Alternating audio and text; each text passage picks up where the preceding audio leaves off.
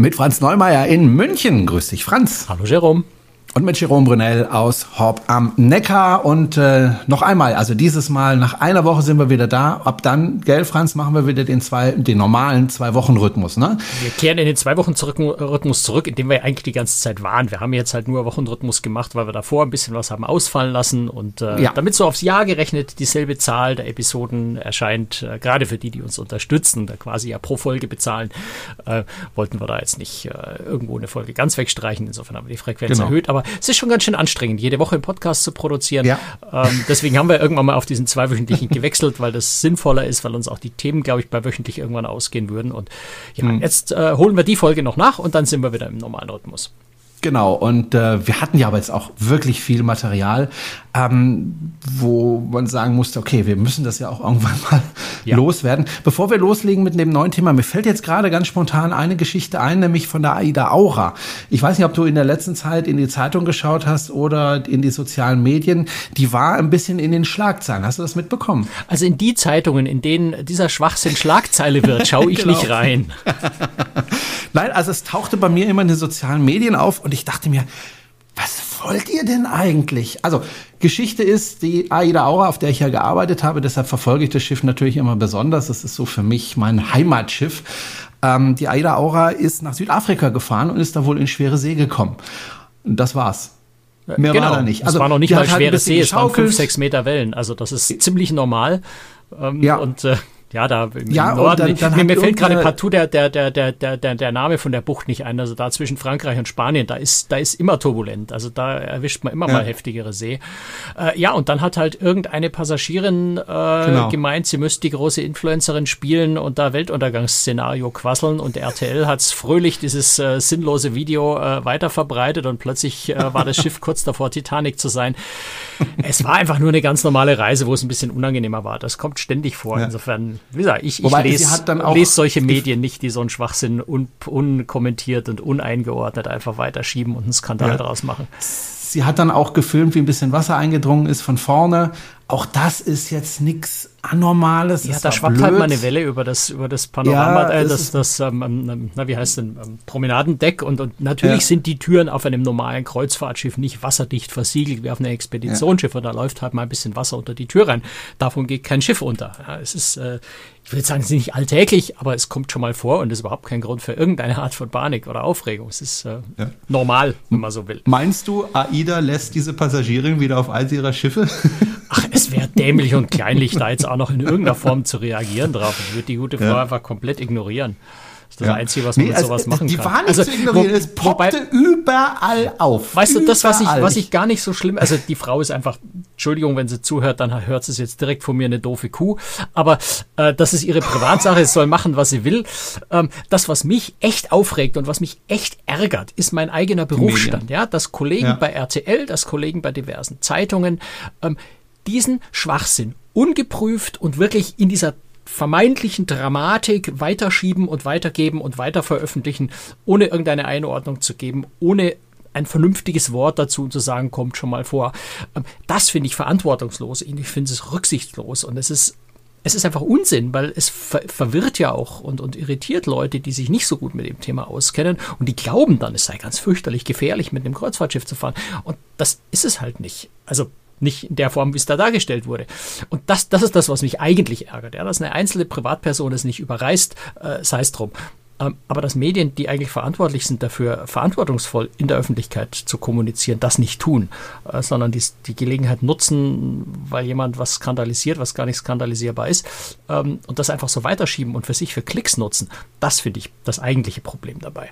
Ja, genau das hat mich auch geärgert und deswegen habe ich es auch angesprochen, äh, weil ich natürlich dieses Schiff liebe über alles und äh, wenn jemand da irgendwie meine AIDA-Aura beschmutzt, das geht also gar nicht. Das Schiff ist sicher. Nein, aber es ist ja auch so. Natürlich sind fünf, sechs Meter Wellen nicht angenehm für die Passagiere und das ist schon etwas, was man als Kreuzfahrtpassagier normalerweise nicht so oft erlebt. Ja, also ich war ja monatelang auf dem Schiff, ich habe das nie so in dem Maß erlebt, weil die Schiffe natürlich dort fahren, wo es angenehm ist.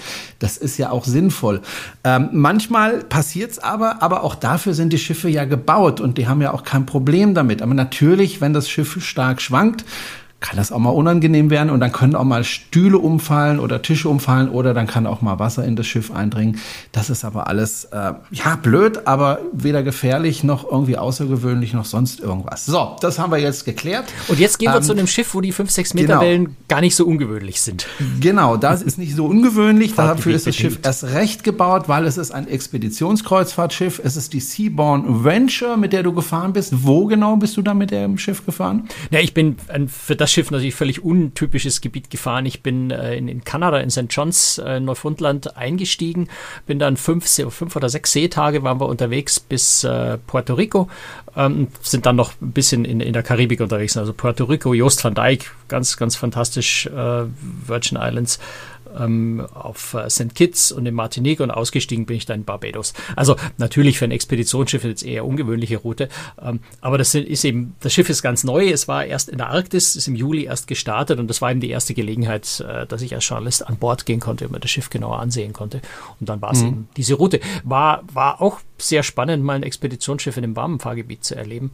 Ähm, mhm. dann, es gibt ja durchaus immer mehr äh, Kreuzfahrtschiffe, äh, Expeditionskreuzfahrtschiffe, die gerade so in dieser Zwischensaison, ja, das Schiff von der, Antark von der Arktis in die Antarktis oder dann wieder im Frühjahr zurückverlegt wird, ähm, zwischendrin einfach ein paar warme Fahrgebiet-Expeditionen machen, sowas wie Amazonas oder so.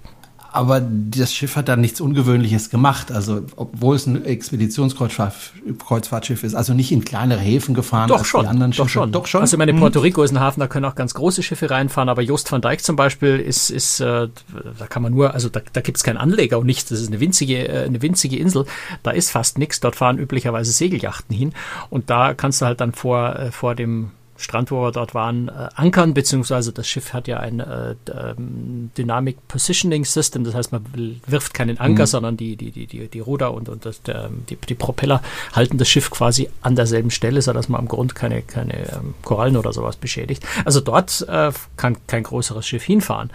Ähm, in St. Kitts sind wir auch nicht an den normalen Anleger gegangen, sondern wir haben vor Carambola Beach, äh, also ganz in der Nähe von der Hauptstadt, ähm, eben auch wieder geankert, unter Anführungszeichen, äh, und hatten dort einen fantastischen Tag am Strand. Ähm, also da hast du schon mit so einem Schiff einfach mehr Möglichkeiten, auch Stellen anzufahren, auch Inseln anzufahren oder Buchten anzufahren, die die Großen eben nicht machen können. Das ist letztendlich mhm. ja die Stärke von so einem Schiff auch.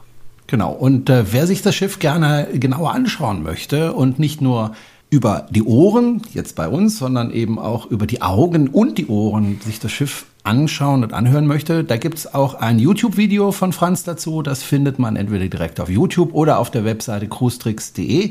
Ähm, und bei der letzten Folge hatte ich ja gesagt, dass es da so, dass ich so im Gedächtnis hatte, so einen wunderschönen Pool hinten am Heck des Schiffes. Und jetzt weiß ich auch, wo ich es gesehen habe, nämlich auf der Seaborn Venture. Die hat nämlich so einen Infinity Pool ganz hinten. Und ich finde das wirklich traumhaft. Du, du bist im Wasser und kannst sozusagen da hinschauen, wo die Propeller sind. Ähm, und das ist ja eh ein Blick, den man sehr genießt. Aber das dann noch im, im, im schönen, warmen Pool zu machen, ist natürlich ganz grandios.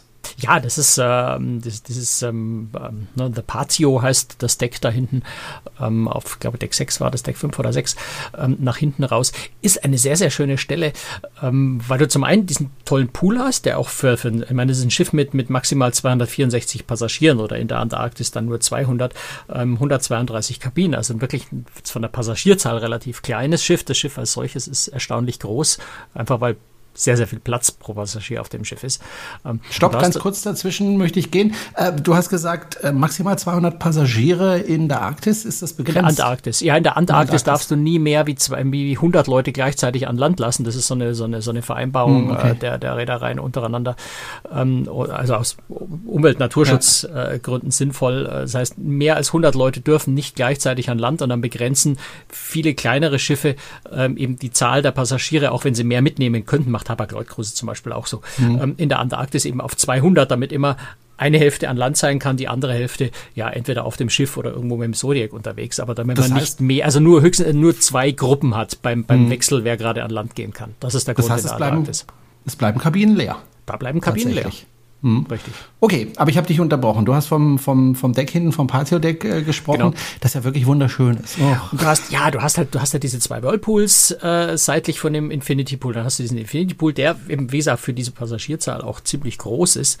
Ähm, hast aber da hinten auch, ja, Sonnenliegen und, und ist vor allem auch der Außenbereich des Buffet-Restaurants. Also Mittag, Frühstück und Mittag Buffet, abends ist es dann dort auch mit Bedienung. Das ist die, die legere, legere Restaurant-Variante äh, auf dem Schiff. Ähm, und du hast eben Wärmestrahler, es ist so zur Hälfte überdacht, dieses Deck, hast Wärmestrahler oben drüber, was jetzt in der Karibik nicht wirklich wichtig war, aber in, in der Antarktis oder Arktis natürlich äh, nicht schlecht ist, wenn du dann einfach auch bei Außentemperatur von 5 Grad einfach mal mit einer warmen Decke um die Schulter und, und den Wärmestrahlern dort da im, im Freien frühstücken kannst. Das ist schon sehr schön. Und da ist einfach sehr viel Platz. Das ist generell was, was auf diesem Schiff gilt. Du hast überall wahnsinnig viel Platz. Es ist eben ein Ultraluxusschiff. Das ist, wirkt sich dann natürlich auch auf die Preise aus. Ähm, aber es ist so im, am absolut oberen äh, Level des, was man, dessen, was man ein Kreuzfahrtschiff bekommen kann. Ja, ich wollte gerade sagen, also ähm, es ist ein Ultra-Luxusschiff und wir haben uns vor der Sendung äh, unterhalten und ich habe so zum Franz gesagt, naja, pro Woche schätze ich mal so 4.000, 5.000 Euro. Da hat der Franz zu mir gesagt, ja, da kommst du nicht ganz hin. Das kostet ja. ein bisschen mehr. Ja, also so in, in, warmen Fahrgebieten, wenn du so Brasilien, Südamerika sowas, da kriegst du es für eine Tagesrate von knapp unter 600 Euro ab. Äh, wobei ab ist auf dem Schiff jetzt auch relativ, weil es sind, äh, sind alles äh, Balkonkabine, Balkonsuiten. Ähm, das heißt, das ist auch die günstigste Kabine, ist jetzt nicht irgendwie ein kleines Innenkabinenloch, sondern auch da ist es schon eine sehr schöne Balkonsuite. Wenn da noch Amazonas mit dazu kommt, bist du schon bei knapp 1000 Euro Tagespreis und wenn es wirklich in die Antarktis geht oder auch in die Arktis, ähm, da kostet es dann wirklich 1100 Euro pro Tag, pro Person aufwärts. Bei da ist dann immerhin die Flüge noch von Buenos Aires nach Ushuaia mit dabei, aber äh, du bist da halt wirklich im Ultraluxusbereich und der kostet auch entsprechend. Okay, dann gehen wir mal ein bisschen ähm, ja, äh, systematisch vor. Fangen wir mal an mit den Kabinen. Äh, du hast schon angesprochen, es gibt viele Balkonkabinen, wahrscheinlich gibt es gar keine Innenkabinen und nee. äh, die sind wahrscheinlich auch nicht so wahnsinnig klein, oder? Ähm, ja, klar, also die haben, haben eine komfortable Größe. Äh, das, was mich an den Kabinen eigentlich am meisten fasziniert hat, ist, es ist so die Art von Kabine, die meinen Wünschen am nächsten kommt. Also es ist so, äh, so viele Details, so viele Kleinigkeiten, so viele Besonderheiten, dass ich sage, es ist beinahe die ideale Kreuzfahrtschiffkabine. Das hat mir sehr, sehr gut gefallen. Also das fängt zum Beispiel damit an, dass es ein Nachtlicht gibt und wer den Podcast schon länger hört, der weiß, äh, ich bin ziemlich empfindlich, was Nachtlicht angeht. Ich schlafe gern einfach bei kompletter Dunkelheit. Auf vielen Schiffen ist es dann ein ziemlicher Aufwand, dieses Nachtlicht irgendwie so mit, mit Kissen abzudämpfen, damit es nicht mehr in die Kabine reinleuchtet. Ja, auf der Simon Venture gibt es halt ganz einen simplen Schalter. Ich kann es einfach ausschalten, dieses Nachtlicht, wenn ich es nicht haben will. Ähm, klingt trivial, ist aber eins von diesen vielen Details, äh, die die Kabine wirklich besonders machen. Oder der, der Couchtisch, äh, ein großer Glastisch und den kann man Höhen verstellen. Das habe ich auf dem Kreuzfahrtschiff auch noch nie gesehen, dass man den Couchtisch in der Höhe verstellen kann. Was natürlich sehr praktisch ist, weil du einerseits den auf die Höhe bringen kannst, dass du zum Beispiel mit dem Laptop bequem arbeiten kannst, wobei es da auch einen schönen Schreibtisch noch dazu gibt. Ähm, oder halt auch weit absenken, wenn du ja, mal die Füße hochlegen willst. Ähm, oder auf eine mittlere Höhe, wenn du, wenn du am Nachmittag dir Kaffee und Tee auf die Kabine servieren lassen willst. Ähm, also ganz viele solche Details, wo man sagen muss, da hat jemand echt mitgedacht und ganz viele optionale Sachen einfach gemacht. Also ich muss das ja nicht nutzen, die Höhenverstellung. Ich kann den Tisch auch die ganze Zeit gleich lassen. Aber wenn ich es haben möchte, kriege ich es, so wie das Nachtlicht, das ich ein- und ausschalten kann. Und das finde ich sehr, sehr angenehm. Das hat mir sehr gut gefallen bei den Kabinen. Ich gucke mir gerade die Bilder an von dem Schiff und ähm, natürlich findet man jetzt kein Theater äh, auf dem Schiff, ist ja ein Expeditionsschiff. Ähm, wo gibt es denn zumindest mal Vorträge oder ähm, Veranstaltungen musikalischer Art? Gibt es ja sicher auch. Wo finden die denn statt? es gibt ein, ich glaube, Discovery Center heißt das, also ein im Prinzip ist ein Theater, so, so ein Launch-Theater, wie man das von kleinen Schiffen äh, gewohnt ist. Dort können sowohl auf der kleinen Bühne, äh, na so klein ist sie gar nicht, geht über die ganze Schiffsbreite, ähm, auf der Bühne ja, Musiker sowas auftreten. Das ist natürlich jetzt auf so einem Expeditionsschiff nicht, nicht der Fokus. Wir hatten jetzt in der äh, auf, der, auf der Reise in die Karibik hatten wir Gastkünstler, also das war ein Violinist und, und später dann ein, ein, ein Flötist, was mich sehr überrascht hat, fand ich Flötist, fand ich eine bisschen verrückte Idee, aber der war wirklich klasse. Ähm, waren, waren spannende Konzerte, die er da gespielt hat. das ist jetzt auf einer Antarktisreise nicht dabei. Äh, auf der Antarktisreise gibt's äh, ja in den Bars halt Musiker, ja, also ein Gitarrist und ein Sänger oder, oder mal ein Pianist, ähm, die in den Bars äh, auf sehr, sehr, sehr, sehr hohem Niveau schöne äh, ja, Launch Begleitmusik, Unterhaltung äh, machen und vielleicht auch mal während der Reise auf der, auf der Theaterbühne auftreten und dort eine kurze Show machen. Aber ansonsten ist das Theater, wie du schon gesagt hast, im Wesentlichen natürlich für die Expeditionsguides. Äh, da hat Sibon Venture immerhin 26, also das ist wirklich so auf zehn Passagiere kommt ein Expeditionsguide. Das ist schon ein extrem gutes Verhältnis.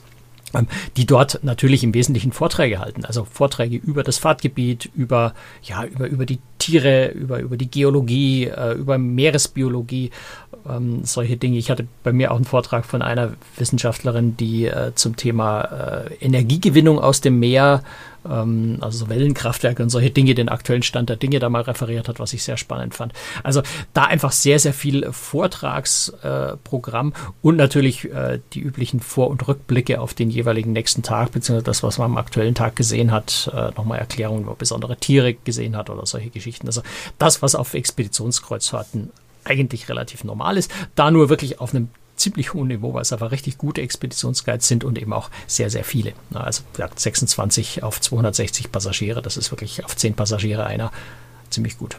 Das ist echt gewaltig. Ich, ich gucke mir ja, wie gesagt, die Fotos durch, die du gemacht hast. Wunderschöne Fotos. Und ich glaube, äh, King Charles würde sich auf diesem Schiff sehr wohlfühlen. Äh, das, das, ist so ein bisschen der Stil. Ja, wenn es also, ein Schiff gibt, auf dem er sich wohlfühlen könnte, dann vermutlich da, ja.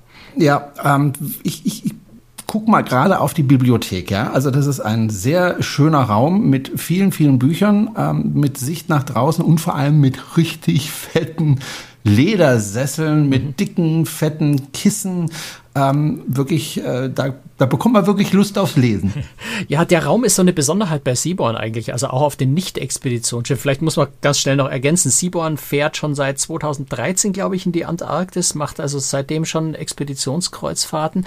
Die Seaborn Venture ist aber das erste äh, Schiff, was Seaborn speziell als Expeditionsschiff äh, gebaut und konzipiert hat. Ähm, so, das heißt, die anderen Schiffe sind zum Teil natürlich ein bisschen umgebaut und angepasste und es gibt natürlich auch äh, Nicht-Expeditions-Luxusschiffe bei Seaborn, äh, wie zum Beispiel Beispiel die Seaborn Ovation, da haben wir vor, vor ein paar Jahren auch schon mal eine Podcast-Folge dazu gemacht. Und auf all diesen Schiffen gleich ist zum Beispiel dieser Seaborn Square. Ähm, das ist so ein, ja, wie man so mal sagen, gesellschaftlicher Mittelpunkt des Schiffs, wo du eine Kaffeebar hast äh, mit, mit wirklich gutem Kaffee, äh, mit, mit hausgemachtem Eis und, und immer irgendwelchen Häppchen, je nach Tageszeit, Frühstück oder, oder um, dann mal Sandwiches am Nachmittag. Ähm, es ist äh, die Bibliothek, die du angesprochen hast, ziemlich groß. Auf dem Schiff sind es jetzt speziell äh, Fachliteratur, also da sind jetzt wenig Romane oder sowas in den Regalen, aber sehr viel Fachliteratur eben zu Geologie, Meeresbiologie, Tiere, äh, Pflanzen in den Fahrtregionen, in denen das Schiff fährt. Ähm, also da kannst du dich richtig tief reinarbeiten, äh, wenn du das möchtest. Ähm, es ist eine, eine Internetstation noch da in Klammern Internet ist auf dem Schiff ja in der Basisversion auch kostenlos inklusive. Ähm, und es ist sowas ähnliches wie eine Rezeption, wobei das jetzt nicht so diese typische Theke, wo, wo ein Rezeptionist dahinter steht und man sich davor anstellt, sondern es sind so eigentlich eher so Beratungstische, wie man die aus der Bank oder so kennt, ja, wo man sich also halt einfach gemütlich mit dem Berater, mit dem Rezeptionisten zusammensetzt und dann äh, erstmal in aller Gemütlichkeit über die Dinge spricht, die man an der Rezeption zu klären hat. Also so, so, so ein Allround für viele Dinge nutzbarer Raum, äh, auch ein Tisch mit Puzzeln ist da. Ähm, also so ein, so, ein, so ein eben gesellschaftlicher Mittelpunkt des Schiffs. Und das gibt es auf allen Seaborn-Schiffen und eben auch auf der Seaborn ähm, Venture. Das ist das, was du gerade angesprochen hast, ne? mit, mit Bibliothek ja. und tatsächlich ja, ja, so schöne Lederliegesessel zum Lesen und zum Rausgucken. Ein Raum, der mir auch besonders gut gefällt, obwohl er jetzt zumindest auf dem Foto jetzt nicht besonders schön aussieht, ähm, aber auch nicht hässlich, um Gottes Willen. Äh, das ist die, ich weiß jetzt wie man, nicht, wie man es ausspricht, ob das jetzt die Bau-Lounge Bau ist oder ja. die Bow-Lounge. Bau. Jedenfalls, man kommt sich vor ein bisschen wie wenn man auf der Brücke stehen würde und deswegen gefällt mir der Raum so gut. Das ist auch die Idee. Also der ist ganz nach vorne raus. Davor ist dann noch das Vordeck, auf das man rausgehen kann. Absolutes Highlight auf dem Schiff, da können wir vielleicht gleich noch kurz drüber sprechen. Und dort stehen, äh, ja, also drei Gruppen, A jeweils vier Monitore ähm, wo die, die Bookkamera da ist, wo die, ähm, na, die, die, Karte? Die, die, Radarplanung, die, die Fahrtkarte, also du kannst dich so ein mhm. bisschen fühlen wie auf der Brücke, weil du alle Informationen, oder alle, also die wesentlichen Informationen äh, von der Brücke da einfach in Echtzeit auf den Monitor noch mal angucken kannst. Dazwischen sind auch noch iPads, wo, äh, wo du zum Beispiel auch die Wind- und Wasserwellenvorhersage dir individuell anschauen kannst für die nächsten Tage. Also das ist so der Raum, wo du dich intensiv mit der, mit der Navigation, mit der Fahrt beschäftigen kannst. Da ist auch fast immer einer von den Expeditionsguides oder zwei oder drei. Das ist nämlich so ein bisschen den ihr Lieblingsplatz, weil es ein bisschen abgeschieden ist, ein bisschen ruhig. Da gibt es auch wieder ein paar Häppchen, da kann man sich mal in Ruhe für ein Gespräch zusammensetzen. Das heißt, du findest dort auch immer einen von den Expeditionsguides, äh, um Fragen zu stellen. Äh, insofern hast du schon recht, es ist ein sehr, sehr schöner Raum, ähm, gerade wenn man sich eben so ein bisschen für Navigation und sowas interessiert. Ansonsten kannst du auf die Brücke auf der Seaborn Venture grundsätzlich auch. Ähm, es ist jetzt keine permanent den ganzen Tag offene Brücke, wo du jederzeit reinspazieren kannst, aber es gibt äh, immer im Tagesprogramm ausgeschriebene Zeiten, dann so zwei, drei, vier Stunden, wo du frei die Brücke besuchen kannst, dich dort dann eben auch mit den Offizieren und sowas unterhalten kannst. Insofern äh, die Möglichkeit gibt es dann darüber hinaus natürlich auch noch. Ich vermute mal, beim, beim An- und Ablegen darf man dann leider nicht auf die Brücke, oder? Ähm, also ehrlicherweise war auf meiner Reise war es jetzt, ich glaube, tatsächlich nur an einem Tag mal vier Stunden die Brücke mhm. zugänglich. Ähm, lag aber natürlich auch an der besonderen Situation dieser Überführungsfahrt und das wäre die, äh, die meiste Zeit dann äh, ja entweder auf, auf, auf See waren äh, oder, oder halt dann im Hafen. Ähm, war sicher so ein bisschen eine Sondersituation auf der Kreuzfahrt, also dass man das nicht, nicht eins zu eins übertragen kann auf eine, auf eine Expeditionsreise. Aber hm. klar, an- und ablegen, wobei das fällt in der Antarktis im westlichen eh weg. Normalerweise sind ja Brücken sehr, sehr weitläufig, also sehr, sehr breit. Man kann also wirklich 50, 60 Meter von der einen Seite zur anderen Seite laufen. Das sieht auf dem Foto zumindest ein bisschen äh, geballter aus. Also in der Mitte. Naja, das Schiff ist, halt einfach keine 50, 60 Meter breit, sondern 24. Ja. Ne? Also es ist halt ein kleines Schiff. Ja. Wobei, wie ja. gesagt, klein, es ist immerhin 172 Meter lang. Also wenn du so vor dem Schiff stehst, denkst du dir, oh, habe ich mir kleiner vorgestellt. Ähm, fand ich, fand ich fast schon so ein bisschen überraschend. Es bietet einfach sehr, sehr viel, sehr, sehr viel Platz, sehr, sehr viel Raum und ist äh, auch ziemlich, wenn du es, wenn von außen die Silhouette anschaust, auch sehr in die Länge gezogen, was natürlich in einem Schiff, je länger ein Schiff ist, desto besser liegt es im Wasser, gerade auch jetzt was, was Seegang angeht, haben wir am Anfang schon gesagt, 5, 6 Meter Wellen sind halt nun mal in der Drake-Passage eher der Normalzustand und, und eher schon fast friedliche See.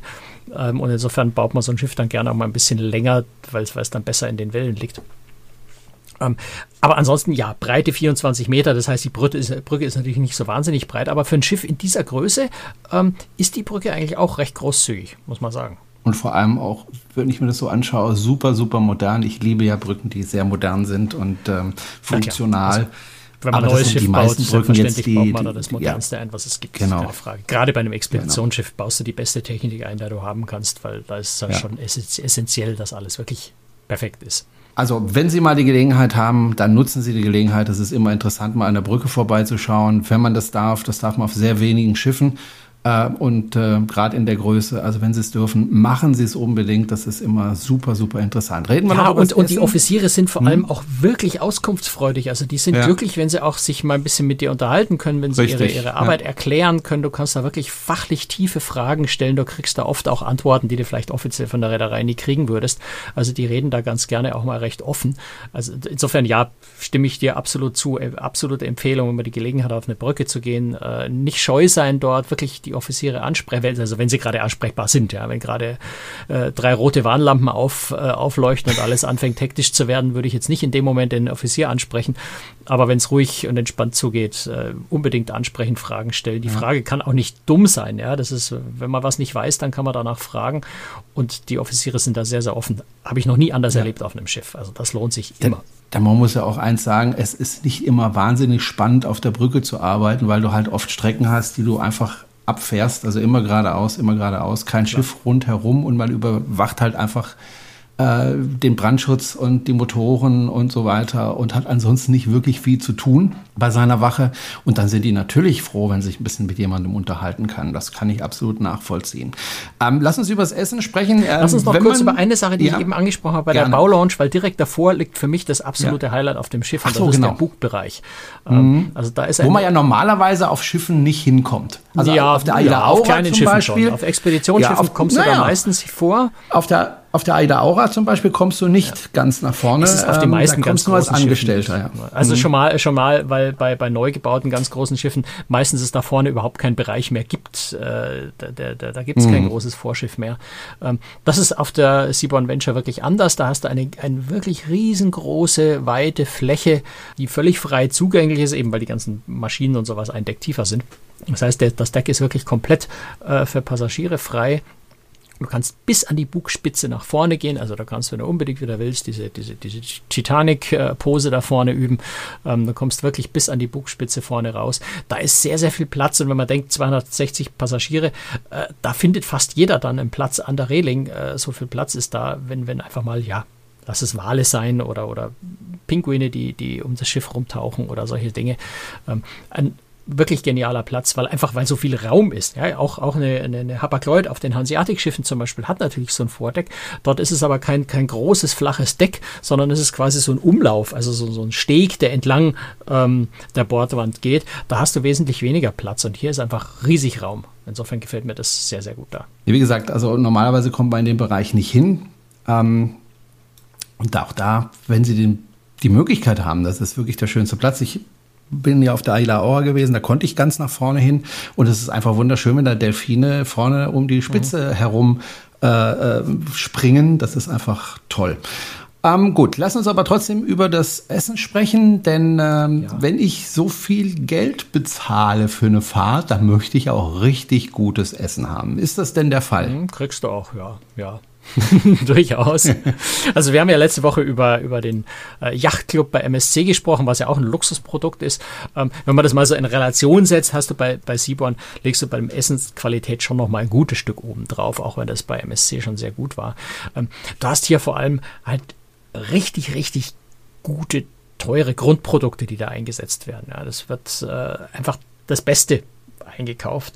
Ähm, also sprich, äh, das, was die Reederei für Lebensmittelkosten ausgibt, ist schon ein sehr, sehr hoher Betrag. Und das merkst du dann am Ende einfach auch in der Qualität der Speisen, die dann dazu auch noch äh, super zubereitet sind. Also ich glaube, am besten äh, einfach mal die Bildergalerie bei mir auf der Website äh, beim Porträt von der Seaborn Venture angucken. Da kann man das ziemlich gut beurteilen, weil es schmeckt so, wie es aussieht. Äh, nämlich richtig gut. Und wie gesagt, das, der entscheidende Punkt ist, dass du halt wirklich eine sehr, sehr hohe Qualität an, an Wareneinsatz da einfach hast. Das ist eine der Dinge, warum du bei einer, bei einer Ultraluxusreederei äh, halt gut mehr bezahlst, ist dass die hohe Zahl von Personal an Bord, die gute Ausbildung, der, der fantastische Service und eben auch die, die, die Lebensmittelkosten, die halt doch äh, schon ordentlich zu Buche schlagen, wenn du Qualität auf dem Niveau bieten willst. Äh, Hummer, äh, solche Dinge, ja, Kaviar, gut, richtig gutes äh, Fleisch für Steaks äh, kosten dann einfach gleich mal exponentiell mehr als das, was wir aus dem Supermarkt von Aldi gewohnt sind. Ähm, da ist halt doch ein bisschen eine andere Qualität. Ich frage ja gerne nach deinem Lieblingsort auf einem Schiff. Ähm, ich kann mir vorstellen, das ist tatsächlich der Bug vorne, oder? Ja, absolut. Äh, eine super schöne Stelle. Was mir aber auch sehr gut gefällt, ist die, ähm, wie heißt sie? Ähm, Constellation Launch, also die Aussichts, die Aussichtslaunch ganz oben auch nach vorne. Ähm, ist halt einfach eine sehr schöne, gemütliche Cocktail-Lounge mit bequemen Sesseln. Äh, die, die haben so, so flauschige Fellimitationskissen. Das ist albern, aber, aber da kuschelt man sich so schön rein, gerade wenn es dann draußen noch kalt ist. Ähm, sehr schöner Ort, um sich einfach mit einem Cocktail oder auch am Nachmittag mal für den, für, für den High Tea, äh, für den Kaffee, äh, für, für den Tee äh, mit, mit englischen Scones und Marmelade äh, an die, an die Panoramafenster zu setzen und das Meer draußen vorbeiziehen zu lassen. ist sehr schön. Aber ähm, es ist auf dem Schiff ist es wirklich schwierig zu sagen, was ist mein Lieblingsplatz, weil das, ich, ich würde beinahe sagen, das ganze Schiff ist irgendwie mein Lieblingsplatz. Ähm, es hat so jeder Bereich, hat so seine, seine schönen Seiten und seine Vorzüge. Ähm, auch der Club, äh, das ist jetzt ähm, ein, ja eben, Art, Art Club, wenn man so will, mit, mit einer, eine schöne Bar einfach nach hinten raus, ganz oben. Ähm, da kannst du nämlich noch was anderes zu essen kriegen. Also vielleicht Essen generell. Du hast dieses Hauptrestaurant, äh, das ist ein bisschen eleganter, wobei Krawatte brauchst du bei Sibon generell nicht. Ähm, dann ist das Buffet-Restaurant, was Frühstück, Mittag, Buffet ist und Abend mit Bedienung, aber etwas legerer. Ähm, dann hast du eben in diversen Launches noch Häppchen in Vitrinen äh, den ganzen Tag über. Und du kannst im Club ganz entspannt am Abend Sushi essen. Die haben also dort neben der Bar auch noch eine Sushi-Theke. Und kannst dir ja eben in beliebiger Menge, wie viel Hunger auch immer du hast, äh, eine Rolle, fünf Rollen, äh, je nachdem wie du möchtest, äh, dort Sushi essen. Ähm, was einfach nochmal eine schöne Alternative fürs Abendessen ist. Wenn du sagst, ich möchte jetzt nicht heute schon wieder fünf Gänge essen, sondern ich habe eigentlich gar keinen großen Hunger, aber ein schönes Sushi ist was Feines.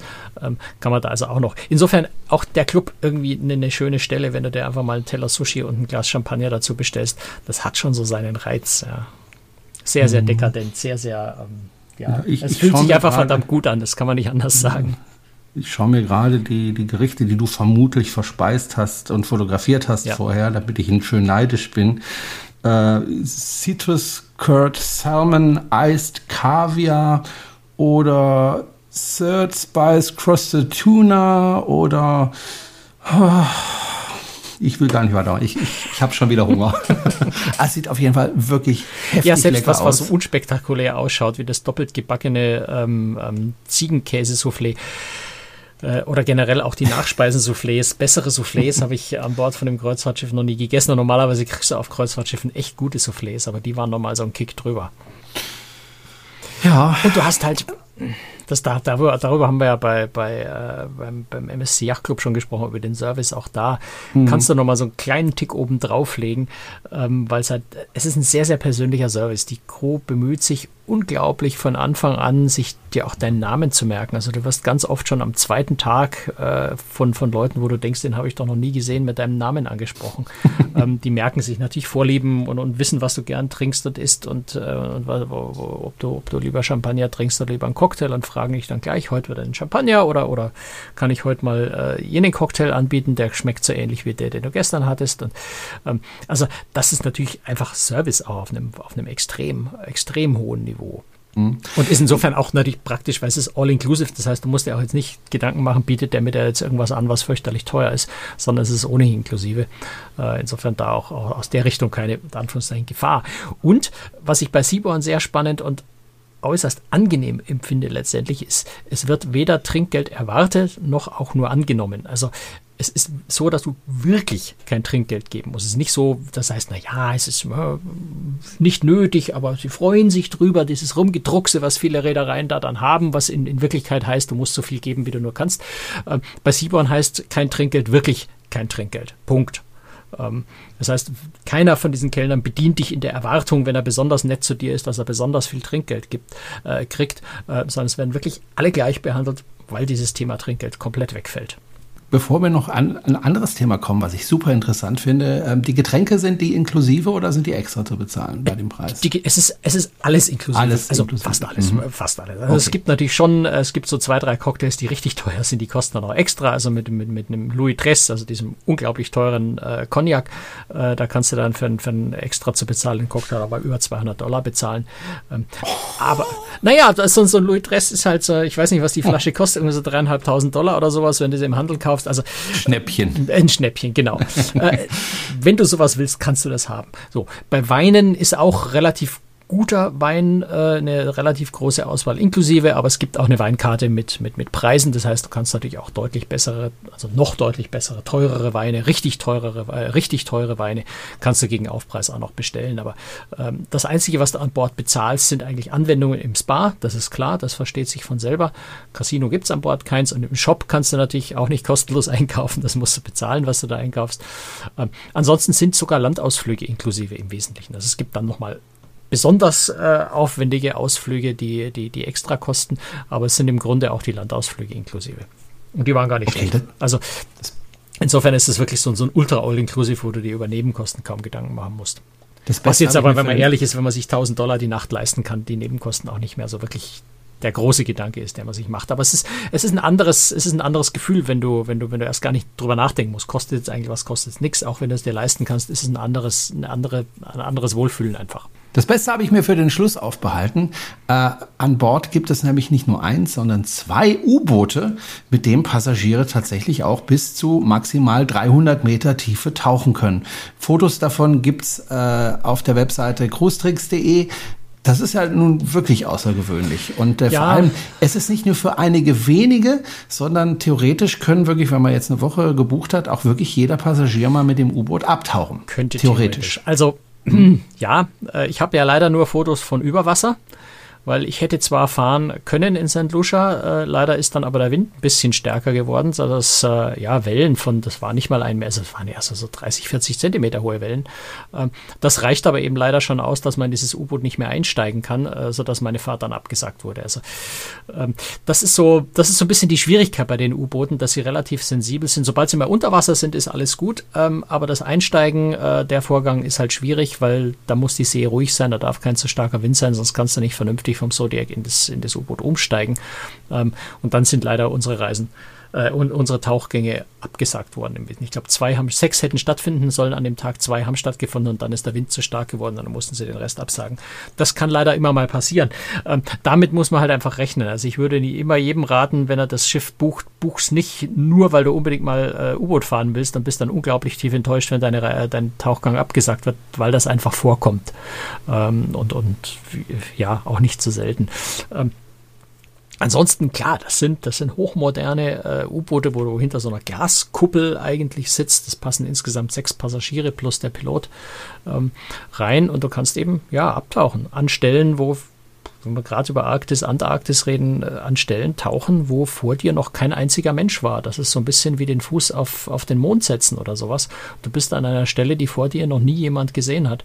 Ähm, hat schon so eine gewisse Faszination kostet aber auch ein bisschen was. Also das ist eine von den wenigen Sachen an Bord, äh, die nicht kostenlos sind, sondern so ein Tauchgang kostet dann, je nachdem, wann du es buchst und wo der stattfindet, zwischen 499 und auch mal 899 Dollar äh, für eine halbe Stunde Tauchgang.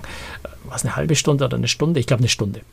Ähm, mhm. Also schon ein knackiger Preis, finde ich, aber auf der anderen Seite redest du natürlich auch über ein, über ein richtig teures U-Boot äh, oder zwei Stück davon, die, du sagst es, äh, bis 300 Meter tief tauchen, können sie gehen bis etwa 150 Meter Tiefe, ähm, weil sie sagen, wir müssen es, damit mehr Leute auch mitmachen können, auch auf Tauchgang gehen können, auf, äh, auf eine Stunde Tauchgang begrenzen.